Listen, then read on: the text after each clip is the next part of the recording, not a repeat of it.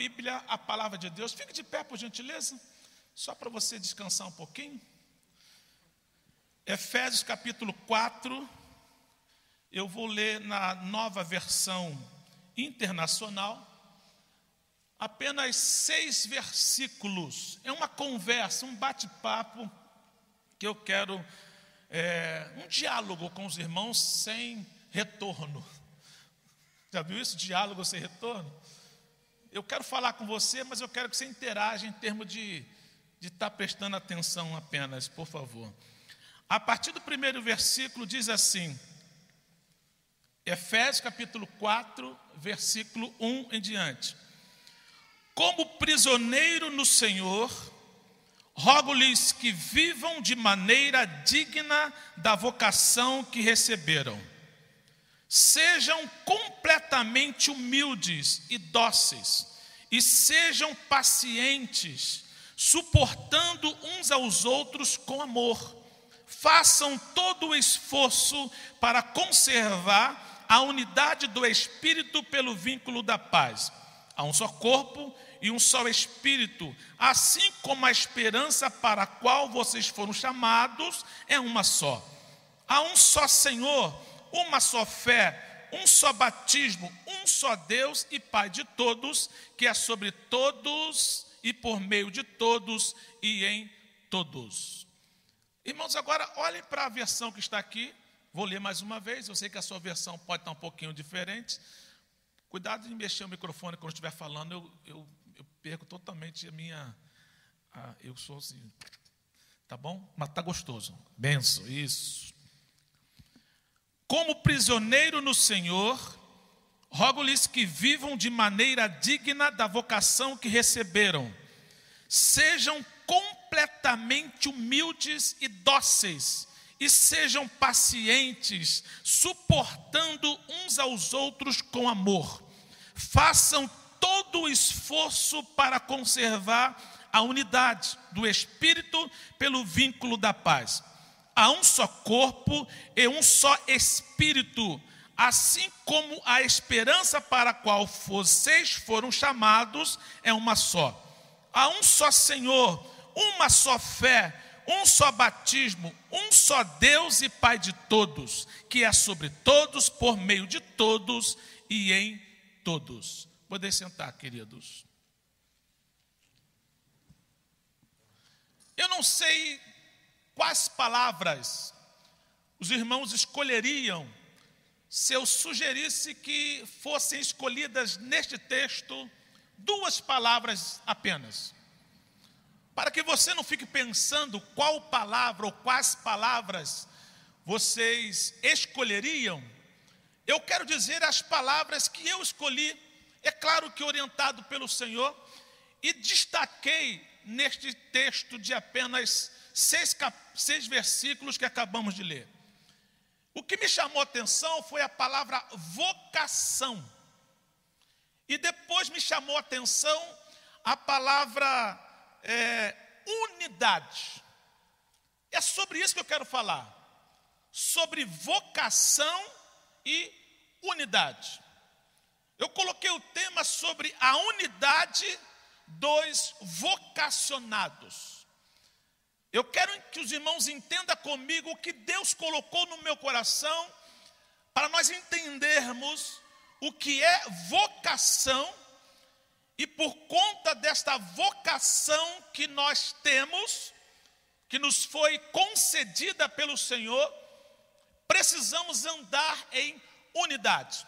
Eu preciso entender o que é unidade, eu preciso entender o que é vocação receber da parte de Deus que eu sou um vocacionado, e como vocacionado, eu tenho que andar em unidade com aquele que também é vocacionado e faz parte desta vocação.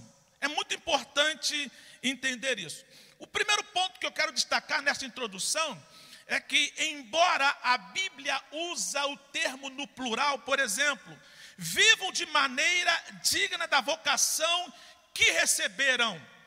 Paulo está falando para a igreja de Éfeso, Paulo está falando para um grupo, mas entenda que, embora ele esteja falando para um grupo, a mensagem é individual. Vocês foram vocacionados. Você é vocacionado. Você também é vocacionado. Eu sou vocacionado. Você é vocacionada. Nós fomos vocacionados. Então, todos nós temos uma vocação. Então, é algo que ele fala no plural, mas entenda que a vocação, ela é individual. É algo muito importante, não fala de mim, fala da coletividade. Eu preciso entender isso. Agora, tem que ficar claro qual o significado da palavra vocacionado. Vocacionado significa guiado. Vocacionado significa direcionado. Vocacionado significa orientado. Vocacionado significa encaminhado. Vocacionado significa acompanhado. Vocacionado significa liderado. Se eu fui, se eu sou vocacionado, não está falando do dom que eu tenho, está falando que tem alguém que me direcionou, que me encaminhou, que está me acompanhando e que está me liderando. Então a vocação diz naquilo que nós foi chamado. O que você vai fazer nesta convocação é uma outra coisa. Então, primeiro eu tenho que entender que se eu sou um vocacionado, isso quer dizer que eu sou, eu estou sendo guiado por alguém, eu estou sendo direcionado por alguém, eu estou sendo orientado por alguém, eu estou sendo encaminhado por alguém, eu estou sendo acompanhado por alguém, eu estou sendo liderado por alguém. Se Paulo fala que nós fomos, é, a nossa vocação foi recebida pelo Senhor, Senhor quem nos deu, quem nos chamou. Então é Ele é quem está nos orientando e nos liderando. Isso é muito forte, muito interessante. E com base nessas duas palavras que eu acabei de escolher, vocação e unidade, eu quero conversar com vocês, dando, dando como direcionamento duas frases apenas. Gostaria que você gravasse, se fosse possível. Primeira frase temos que viver de maneira condizente, ou seja, de acordo com a vocação recebida. É o primeiro ponto que eu quero trabalhar com os irmãos. Se eu considero que eu estou sendo liderado, se Deus me vocacionou, então eu tenho que viver de maneira condizente, ou seja, de acordo com aquilo que eu fui chamado senão a contradição será uma realidade. E a segunda frase que eu quero trabalhar com os irmãos é que a unidade faz-se necessário ou requer esforço. Não é fácil estar unido com o meu irmão, porque eu penso muito diferente dele. Agora, por que, que eu começo com a vocação? porque eu entendo que existe alguém me liderando, e se o mesmo que me lidera é você, é, e você também é liderado por ele, então fica mais fácil nós entendermos que nós dois obedecemos quem nos vocacionou. Então, ponto de convergência que vai ser a nossa união será entender quem é que está direcionando, quem é que está orientando, quem é que está encaminhando, quem é que está acompanhando, quem é que está liderando. A unidade requer esforço. Então, o primeiro ponto é justamente temos que viver de maneira condizente, de acordo com a vocação recebida. Eu já disse o que é vocacionado. Agora vamos para a definição de vocação, que tem tudo a ver por nós hoje aqui. É uma palavra que vem do termo em latim vocare, que significa convocar, chamar, escolher. Então observe bem, você tem uma vocação, você foi chamado, convocado e foi escolhido. Hoje aqui eu só estou falando por pessoas que foram escolhidas por Deus para fazer alguma coisa. Como eu disse anteriormente, eu não venho dizer o que você vai fazer. Eu só estou dizendo que Deus te escolheu, te vocacionou para fazer alguma coisa. E eu quero que você saia daqui hoje com essa consciência: eu fui vocacionado, eu recebi uma vocação. Portanto, vocação é um chamado de Deus a uma determinada pessoa. Deus chamou o irmão Osiel, ainda no ventre da sua mãe, eu entendo assim. Deus nos chamou ainda quando nós estamos informe, ou seja, Deus tem um plano e Ele nos chamou. Então, vocação é um chamado de Deus a uma determinada pessoa. Eu espero que você tenha entendido muito claramente o que eu estou procurando passar para você.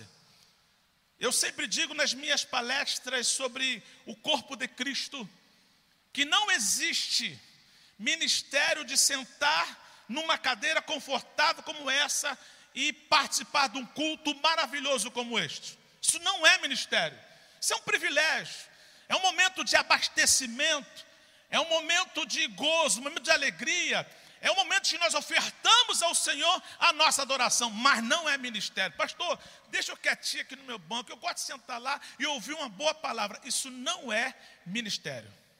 Não existe ministério de ficar sentado numa cadeira, num banco e dar glória a Deus. Isso é privilégio e não ministério.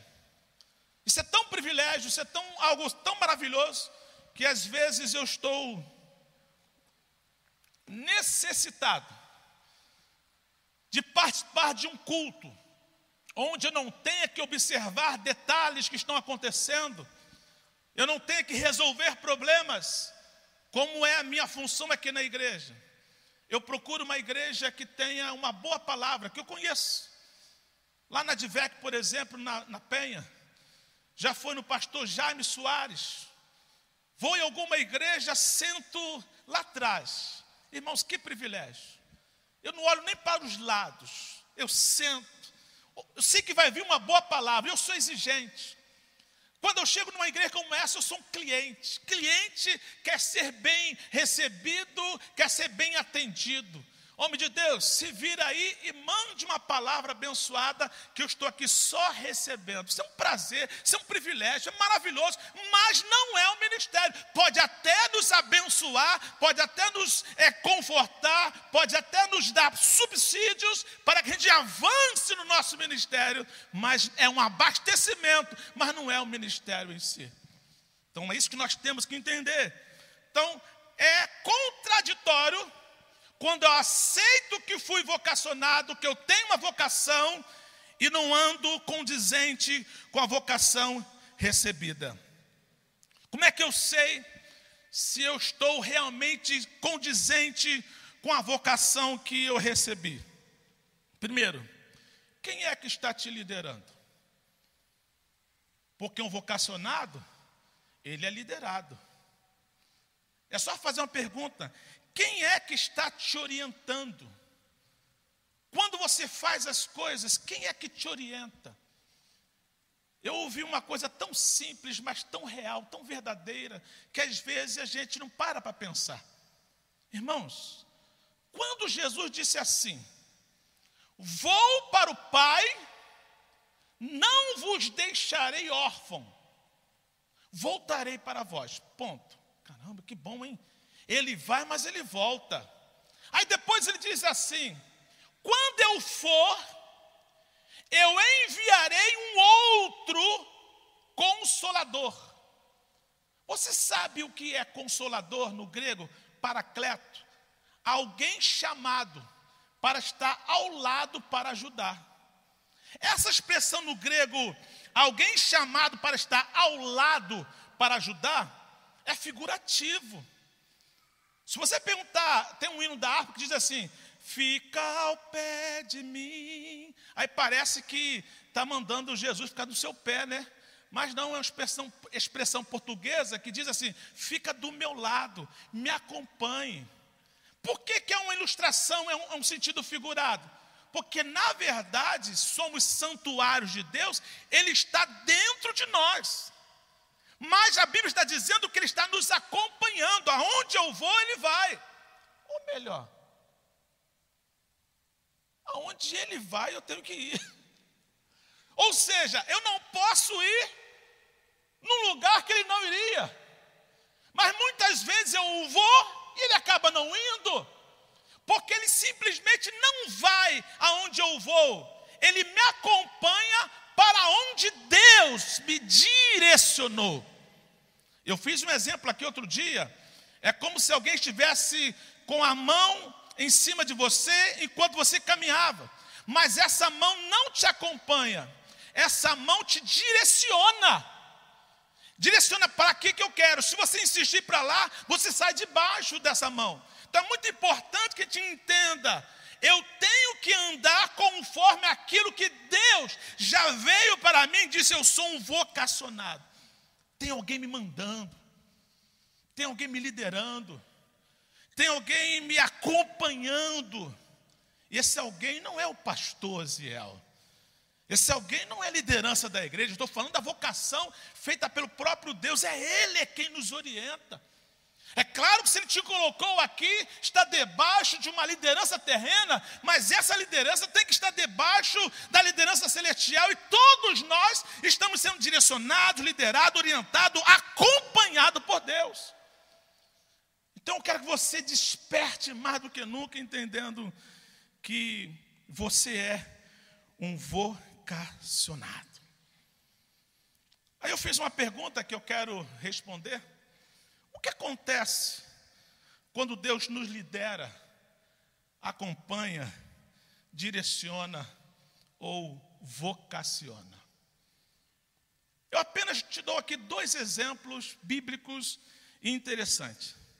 Primeiro exemplo está lá em Êxodo capítulo 33. E eu coloquei aqui uma resposta para essa pergunta, e depois a gente lê Êxodo 33, eu já digo o versículo já já. O que acontece quando Deus nos lidera, acompanha, direciona ou vocaciona? Primeira resposta: somos favorecidos. Êxodo capítulo 33, versículo 14. Olha o que ele diz. Respondeu o Senhor: Eu mesmo o acompanharei e lhe darei descanso. Pensa comigo, deixa aqui ligado aqui, deixa aberto. Deus conversa com Moisés e diz: Eu mesmo o acompanharei e lhe darei descanso. Você sabe que Moisés conversava com Deus como conversa com um amigo, né? Deus falou isso para Miriam. Olha só a colocação de Moisés. Desculpa a expressão que eu vou usar, o abusado. Versículo 16: Então Moisés lhe declarou: Se não fores conosco, não nos envie. 17: Como se saberá que eu e o teu povo podemos contar com o teu favor, se não nos acompanhares? Que mais poderá distinguir a mim e a teu povo de todos os demais povos da, da face da terra? Quando Deus nos acompanha, nós somos favorecidos. O povo de Israel já podia cantar vitória, porque ao enfrentar, eles eram favorecidos, eles estavam já adiantados, eles estavam é, certos da vitória por causa da companhia do Senhor. Isto é uma vocação, eles eram vocacionados, direcionados. Eu quero dizer, por maior que seja o nosso desafio, a vitória já está garantida. Porque aquele que nos direcionou é aquele que está nos acompanhando, é o mesmo que nos vocacionou. É garantido. Quantas vezes eu me vejo num desafio tão grande aqui na igreja, aí eu lembro que eu fui vocacionado, que todos nós fomos vocacionados, temos uma liderança, por isso somos favorecidos. Para entender o que é ser favorecido, vou dar um exemplo que é, acaba sendo um erro, mas dá um exemplo de favorecido. Vai fazer um concurso. Aí alguém te dá o gabarito da prova. Isso é um erro, tá? Essa pessoa foi favorecida. Pô, isso é covardia, gente. Na verdade, esse exemplo não pode nem acontecer, mas é um favorecimento. Então você, quando vai lutar, e como a luta não é contra a carne, é contra o sangue, não é contra pessoas, é contra o diabo. Então quem luta não somos nós, é o próprio Deus. Então a vitória é certa porque nós somos favorecidos. Vai que eu já garanti a vitória. Somos favorecidos. Segundo, o que acontece quando Deus nos lidera, acompanha, direciona ou vocaciona? Aí eu coloquei uma segunda resposta, que vem dentro daquilo que eu acabei de falar. O primeiro combate é dele. Eu não sei se vocês já, já observaram na, nos filmes de guerra, tem sempre aquela tropa que é o primeiro a, a entrar na batalha, né? Tem o pessoal que vai na frente. Esse geralmente é aquele que leva a pior. E quem é que vai na frente? É o Senhor. Quer que eu prove? Salmo de número 9, Salmo de número 9, versículo 3. Quando os meus inimigos contigo se defrontam, tropeçam e são destruídos. Os inimigos são meus, mas eles defrontam com o Senhor. O que é defrontar? Por-se frente a frente com. Quando a gente vai se você é um vocacionado, nós somos vocacionados, quando a gente vai para de encontro com o inimigo, aí a Bíblia diz: quando os meus inimigos contigo se defrontam, porque ele está no fronte da batalha. Então, em nome de Jesus, levanta a tua cabeça, não tema, para de ter medo. Tem medo como se era para você, para a sua fragilidade, para a sua impotência, para a sua limitação, mas olhe para aquele que está contigo, te garantindo a vitória, porque o teu inimigo, antes de passar por você, primeiro tem que passar por aquele que te vocacionou. Ele tem que passar por aquele que te vocacionou. Isso é algo muito, muito sério. Segundo ponto os vocacionados têm que ser unidos. Embora a vocação seja individual, nós trabalhamos no coletivo. Não trabalhamos para nós. Deus nos vocacionou individualmente para um trabalho coletivo. Por isso que eu segurei, eu, eu guardei essa expressão a unidade requer esforço, é a segunda frase. Aonde eu me inspirei para esta frase? No versículo 3. Façam todo o esforço para conservar a unidade. Irmãos, eu trabalho com líderes, eu trabalho com pessoas. No quartel, meus últimos 20 anos, 15 anos, os últimos 15, é liderar pessoas, de conversar com pessoas, ou em sala de aula, ou no departamento. Você vai ficando muito antigo no quartel, você vai se destacando em termos de liderança. São soldados, são cabos, são pessoas que pensam diferente. E eu que sou do, da, da geração X, a nossa geração pegou os antigos com seus costumes e os mais novos com as suas mudanças. E nós temos que lidar com isso. Lá no quartel já era assim. No meu tempo parecia mais fácil. Quando mais antigo falava assim, ó, formado ninguém se mexe, ninguém se mexia. Aí eu vim observando nos últimos anos que a tropa estava formada, daqui a pouco uma bagunça na tropa. Aí vim mais antigo, volta à vontade, volta à vontade. Falei, mas ele não deu a vontade. Na minha época, ninguém se mexia. Caía, mas não se mexia, se tivesse posição de cansar. Não, hoje em dia a juventude está nem aí. Falei, gente, como é que mudaram as coisas? Aqui também mudou. Nas empresas as coisas mudaram. Mas a gente continua tendo a necessidade de manter a unidade. E para que se mantenha a unidade, tem que ter esforço.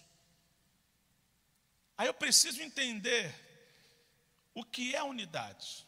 Já falei aqui algumas vezes, mas a repetição ela é didática. Eu falei do quartel. Todo mundo igual. Ou todos iguais. Vamos lá. Hoje, na Marinha, por exemplo, fuzileiro naval, tem muitos uniformes, mais de 10 tipos de uniforme. Tem um camuflado, tem um branco de manga curta, tem um branco de manga longa, tem um branco com uma calça azul marinho, tem o garance, o garance lá, que é o vermelho em cima, com azul marinho embaixo, com uma lista vermelha aqui. Tem o bege, tem educação física, tem um monte de. E, e vai se misturando ali. Aí quando, na ordem do dia, aí começa a cantar lá, hoje o uniforme vai ser o branco de manga curta, cada um tem o seu número.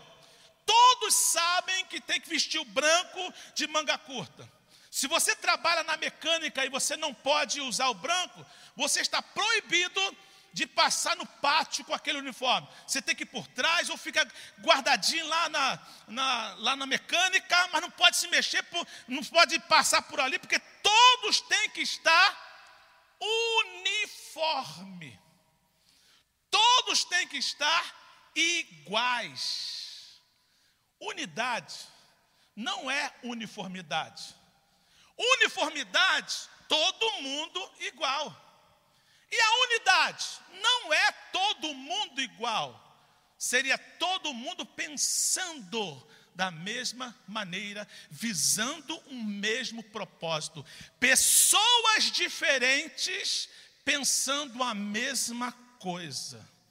Então é muito importante nós entendermos isso. Ou seja, por que é que nós temos que nos esforçar com a unidade? Porque você vai trabalhar com pessoas diferentes. Hoje eu procurei pastor Davi, agora no início do culto, pastor, vem cá. Temos que conversar sobre esse assunto assim, assim. Sabe qual é o problema? É porque existe este este desafio. Por conta de quê? Das pessoas serem diferentes. Você fala A para um, ele entende B. Você fala B, o outro entendeu C. Você fala alguma coisa, alguém fica animado.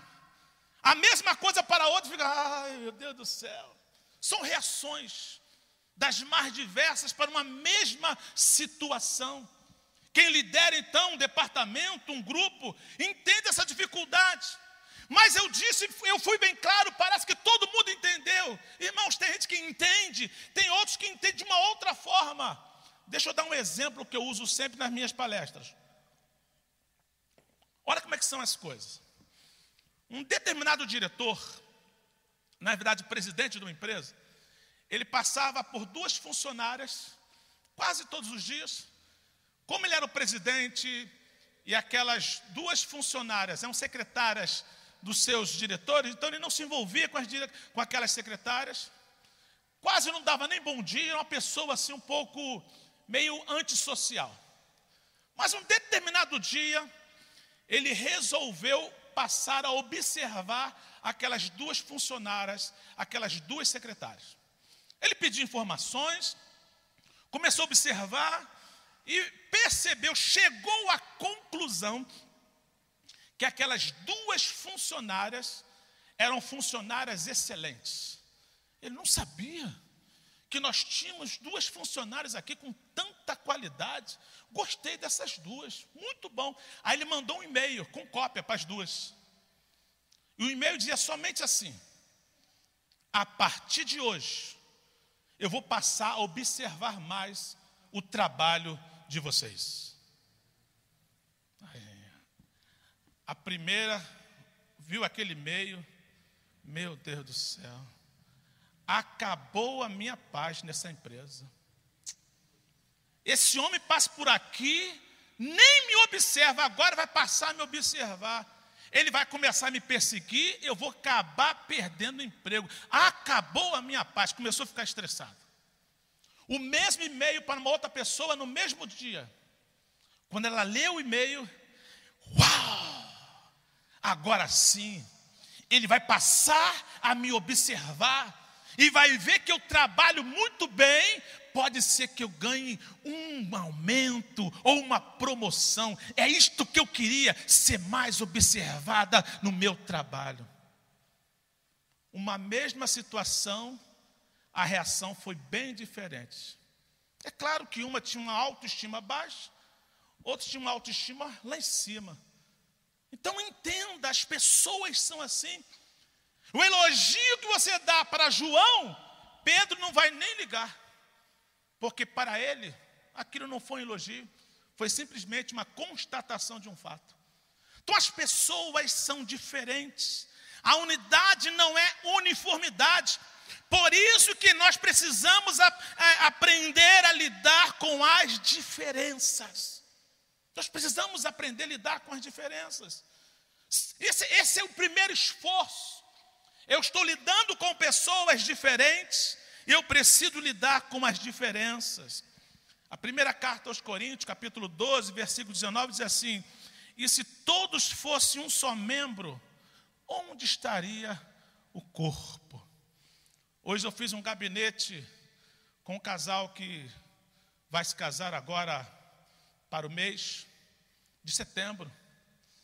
E eu falava com eles assim, ó, casamento é mó barato. Não sei por que, que isso acontece.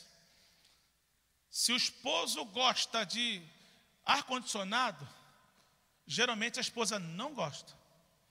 Se a esposa gostar, o esposo não gosta. Se o esposo gostar de ventilador ligado, barulho, a esposa geralmente não gosta. Por que, que a coisa não encaixa? Outro dia, conversando com um dos nossos pastores, ele não gosta de ar-condicionado, a esposa gosta. Lá em casa é o contrário, eu gosto de ar-condicionado, a Rita não gosta. Eu falei, gente, por que, a Rita não. É sempre assim, mó barato. Todo mundo, casal, pensa diferente, mas é a diferença que nos completa e que nos leva adiante. Eu conheci duas missionárias, pensam na menina de Deus, hoje são missionárias, mas à época eram duas jovens, minhas amigas. Aí eu chamei uma e falei: sabe qual é o problema de vocês? Qual, pastor? É que vocês têm o mesmo defeito. Que isso, pastor? Sim, vocês têm o mesmo defeito. Aí, como vocês são muito unidas e tendo o mesmo defeito, vai para o buraco as duas, porque não tem uma, mas não faz isso não. Se vocês tivessem defeitos diferentes, uma orientava a outra e nenhuma se prejudicava no defeito, mas quando uma está fazendo defeito, outra é isso mesmo, isso mesmo, e vai para o buraco. Então a diferença nos completa. Até o defeito do outro acaba que a gente chama para a responsabilidade as coisas aconteçam. Unidade não é uniformidade. Unidade é ter o mesmo propósito. Quando duas pessoas diferentes têm os mesmos propósitos, elas se unificam. Unificar é sinônimo de ter homogeneidade, se tornar homogêneo. São pessoas diferentes se tornando homogêneas. Então há, há necessidade de se ter um esforço. Terceiro lugar, a unidade não é automática. Guardem bem isso. Ah, o pastor Jorge trabalha comigo. Ponto. Encaixou o pastor Jorge, eu, o pastor Davi, pronto. A unidade está feita. Não. A união de três pessoas boas e de Deus não transforma em unidade. Porque a unidade não é automática. Dá trabalho. É esforço. Nós vamos ter choques ali de entendimento. Aí vamos para o texto que diz assim: esforcem. Olha só, sejam completamente humildes e dóceis e sejam pacientes, suportando uns aos outros com temor, com amor. Olha só, versículo 2. Agora, pastor Zé, eu tenho que me esforçar para quê? Aí encontrei no versículo 2: para ser completamente humildes. Eu falei assim, eu fiquei pensando, estava lendo. Dá para ser humilde pela metade, pastor? Ou será que aqui é uma chamada à nossa atenção da necessidade de humildade? Porque humildade, ou você é, ou você não é. Você já parou para pensar que quando Jesus disse assim: Vinde a mim, ele começa a falar: quem está cansado e sobrecarregado? E quando ele fala, aprendei de mim que sou manso e humilde. A humildade é uma virtude característica de Jesus. Que quem aprende com ele é humilde como ele nos ensina. Completamente humilde, fala de pessoas que reconhecem as suas próprias limitações, tem ausência de orgulho, não se sente melhor do que o outro, completamente humilde, não é aquele que finge que é, mas não é. Eu acho que humilde, completamente humilde é aquela pessoa que se faz parecer humilde, mas na verdade também é humilde. Uma coisa, irmãos, que eu gosto muito de frisar comigo e Deus, isso me deixa totalmente feliz. Quando eu olho para Deus nas minhas orações e percebo que eu estou falando a verdade.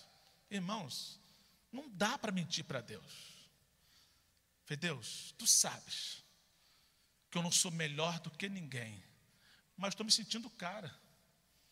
Estou mentindo para Deus, para Deus.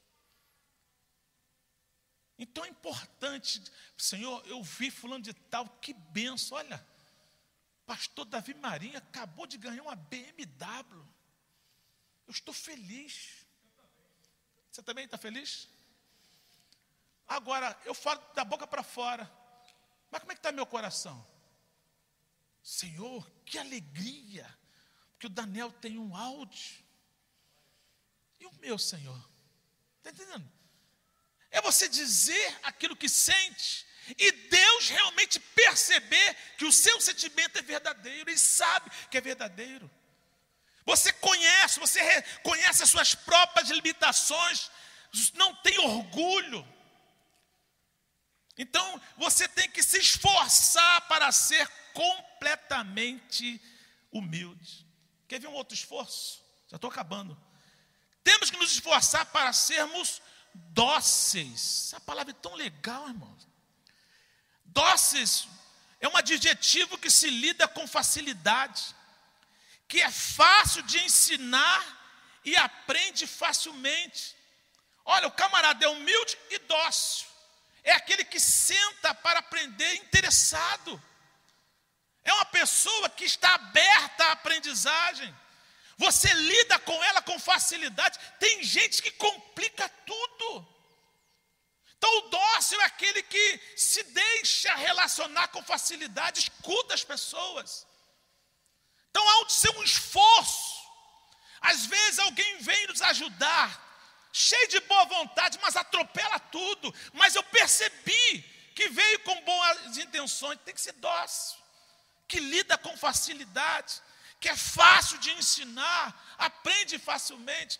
Graças a Deus, irmãos, foram poucos quarta-feira, mediante a quantidade de pessoas que vieram à igreja, quase duas mil pessoas. Que eu saiba, uns cinco ou seis fizeram umas ignorância, que são pessoas que não são dóceis, não entende. Por que, que a igreja não abre logo cedo? Por que, que nós abrimos 18 e 30? Porque tinha que ter obreiros para receber os irmãos com álcool em gel, com aferidor de, de, de temperatura.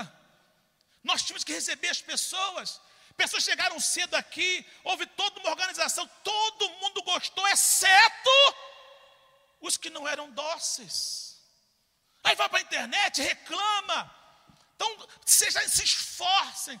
De repente, você vem num culto e houve um erro. Aí você, o dócil faz o quê? Vai procurar acertar, vai reclamar com carinho, pastor.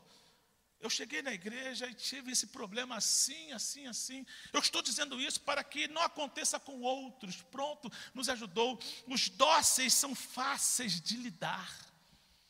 Irmão, cuidado com o temperamento. Sabe por quê? Temperamento não se muda, se controla. Temperamento é genético. Quem tem um temperamento mais forte, a tendência é falar o que pensa. Agora, o temperamento controlado pelo Espírito dá vontade de falar e você freia. Por isso que existe um, um fruto do Espírito chamado temperança, domínio próprio. Os dóceis, eles têm um domínio próprio. Eu percebo claramente a diferença do pessoal da minha família por parte da minha mãe e por parte do meu pai. O pessoal do parte do meu pai é mais contundente nas palavras. Você percebe claramente. Eu, irmãos, não tem noção como a minha mente trabalha. Eu tenho resposta para quase tudo. E eu tenho que lidar com o quê? Opa, vou parar para escutar. Eu aprendi isso com a vida e com as minhas aulas de liderança, necessidade. Eu falei aqui outro dia que eu estava ministrando uma aula lá no quartel com num auditório para mais de 50 alunos, na verdade, sargento, tenente, vários tenentes e tal, e de repente o segundo sargento para mim diz assim: Eu discordo do senhor. Irmãos, eu só parei e ouvi toda a razão de discórdia. E depois provei que ele não estava discordando de mim, ele estava concordando comigo, e disse assim: o que você falou agregou valor como que eu disse, soma o que eu falei, como você falou, como é que toda a turma está sendo bem aproveitada. Ele, poxa, é verdade. Você só está tendo um ponto de vista. Eu peguei aquela palavra não, eu discordo, e trouxe a discussão.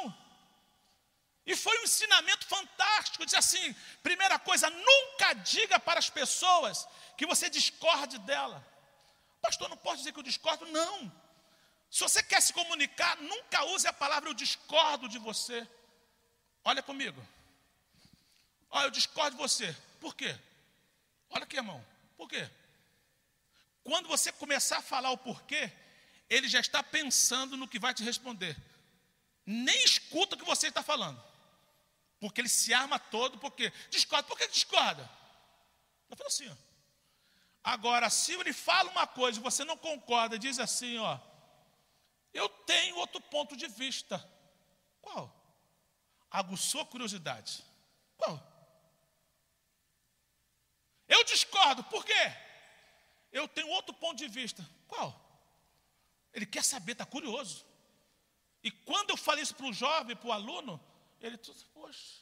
Aí veio outro e falou assim: é, ô, chefe, é aquela questão do seis com nove, isso mesmo. Quem olha daqui para lá, vê nove, de lá para cá, vê seis. São pontos de vista diferentes. Então você tem o, o dócil, sabe que as pessoas podem estar tendo um ponto de vista diferente. Pastor, e se ele estiver errado? Irmãos, para que você saiba que ele está errado, você tem que primeiro escutá-lo. Quer pregar para um espírita? Entenda o que ele pensa a respeito daquilo que está falando. Ele tem direito de pensar assim, mas, mas está tudo errado, sim. Mas é o que ele aprendeu. Para você conversar, você vai ter que respeitar o ponto de vista e coloca o seu, e ora para o Espírito Santo dizer o seguinte: ó, quem está certo? A palavra de Deus. Uma vez, umas pessoas lá no navio, em 91 isso,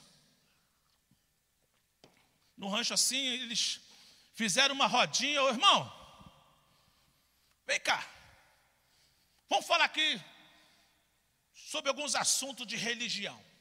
Aí me desafiaram. Primeira pergunta que eu fiz: Vocês aqui acreditam que a Bíblia é a palavra de Deus? Disseram sim. Facilitou. Facilitou. Tudo que você disser sobre Bíblia, eles têm que receber. Porque eles acreditam. Agora, se eles dissessem que não, o que, que adianta citar a Bíblia para alguém que diz que não acredita? Sejam dóceis. Aí você vai contar o seu testemunho, você vai falar de alguma coisa. É mesmo? Aconteceu comigo. A palavra de Deus diz assim, e eu fiz assim, aconteceu isso assim. Falei, caramba, interessante isso aí. Eu e o pastor Edmilson chegamos numa festa de marinha lá em Brasília. Cerveja, tal, um montão de coisa assim. Edmilson, vamos cedo. Porque de noite vai ficar um negócio esquisito lá. A gente vai cedo, faz a nossa social, porque nós fazemos parte da banda. Aí fomos cedo. Primeira coisa que aconteceu, quando eu cheguei com o Edmilson, tinha uma cerveja. Oh, oh, oh, tira a cerveja aí, chegou o irmão, chegou o irmão, chegou o irmão. Aí colocaram a cerveja do lado, eu quero um refrigerante. Desce aí um refrigerante para o irmão aqui, daqui e tal, e botamos um refrigerante, vamos conversar um pouquinho. Daqui a pouquinho, alguém estava estudando história. E tocou no negócio de Império Romano. Aí eu comecei a falar de Império Romano, de meus também, Império Babilônico, estamos aqui, antes de ter o Império Persa, isso outro, tá, tá. Irmão, onde tem isso aí? Foi na Bíblia. A Bíblia tem isso? Tem. Aí começamos a falar de história dentro da Bíblia, geografia dentro da Bíblia, o que se dá na faculdade, quem não diz que está na Bíblia. Então sejam dóceis. E conseguimos ali evangelizar, falar da palavra. Então temos que ser dóceis. Para ser dóceis, irmãos, tem que ter esforço. Tem que ter terceiro ponto aqui, ó. Paciência. Sabe por que paciência é difícil? Porque se você for pesquisar no latim, a palavra paciência, patins, patior, sabe qual é o significado literal? Sofrer. Paciência tem o original lá do latim, na verdade, sofrer. Tanto é que o paciente do médico está sofrendo no hospital. Então tem a ver com sofrer. Aguentar a outra pessoa é aquele que espera. E geralmente, quando você está com pressa e você tem que esperar, você fica sofrendo. Tem que ser paciente. A Bíblia diz que a tribulação é que gera paciência. Aí alguém esperto disse assim: jamais eu vou pedir paciência, porque Deus manda tribulação. Irmãos, não adianta orar por paciência e Deus mandar tribulação, não. Se você precisar de paciência, papai sabe como ele te ama, ele vai mandar algumas tribulações para você. Porque a tribulação gera paciência. Paciência sofre, é a espera, não recebe o que eu quero agora. Por exemplo, nós estamos na igreja, tem gente convertido, convencido, se convertendo e que nunca vai se converter, sei lá, acontece um negócio estranho. Mas você está lidando com pessoas que estão se convertendo. Volta e meia tem uma recaída, seja paciente com ele. Eu sei que às vezes sofre essa espera, mas seja paciente. Finalizando, esforço para suportar uns aos outros com amor. Até pela minha, pela minha coluna, eu não vou ser doido de fazer o que o pastor Davi Marinho fez algumas pregações, alguns anos, quando ele tinha 42. Você lembra disso que você fez aqui, amado? Doido. Pegou uma pessoa e mandou colocar na carcunda, e o pastor Davi carregou aqui. Ó. Se eu carregar alguém aqui, eu não levanto. Talvez o Rominho, eu consiga dois passos. Mas mesmo assim, à noite tem que tomar um Dorflex. Mas suportar é isso. Tem a ver com estar debaixo. Sub. Tem a ver com carregar. Tem a ver com levar. Tem a ver com transportar. Do latim suportare levar, sub, dar suporte. Irmãos, dar suporte para alguém que já era para estar suportando outros, mas você ainda tem que suportar, tem que se esforçar. Sabe aquele irmão chato, aquele parente mala sem alça? Eu não sei se você já teve essa experiência de estar num, no aeroporto, tem que carregar a mala rapidamente e a alça quebrou. É difícil. E aquela que não tem rodinha.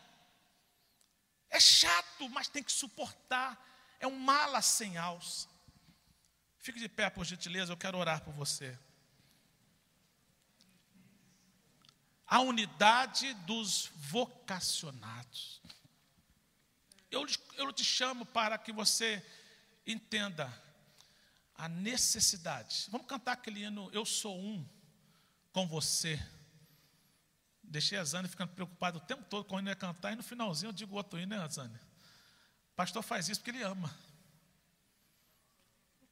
Já como nós somos unidos, você tinha escolhido outro louvor? Você escolheu qual?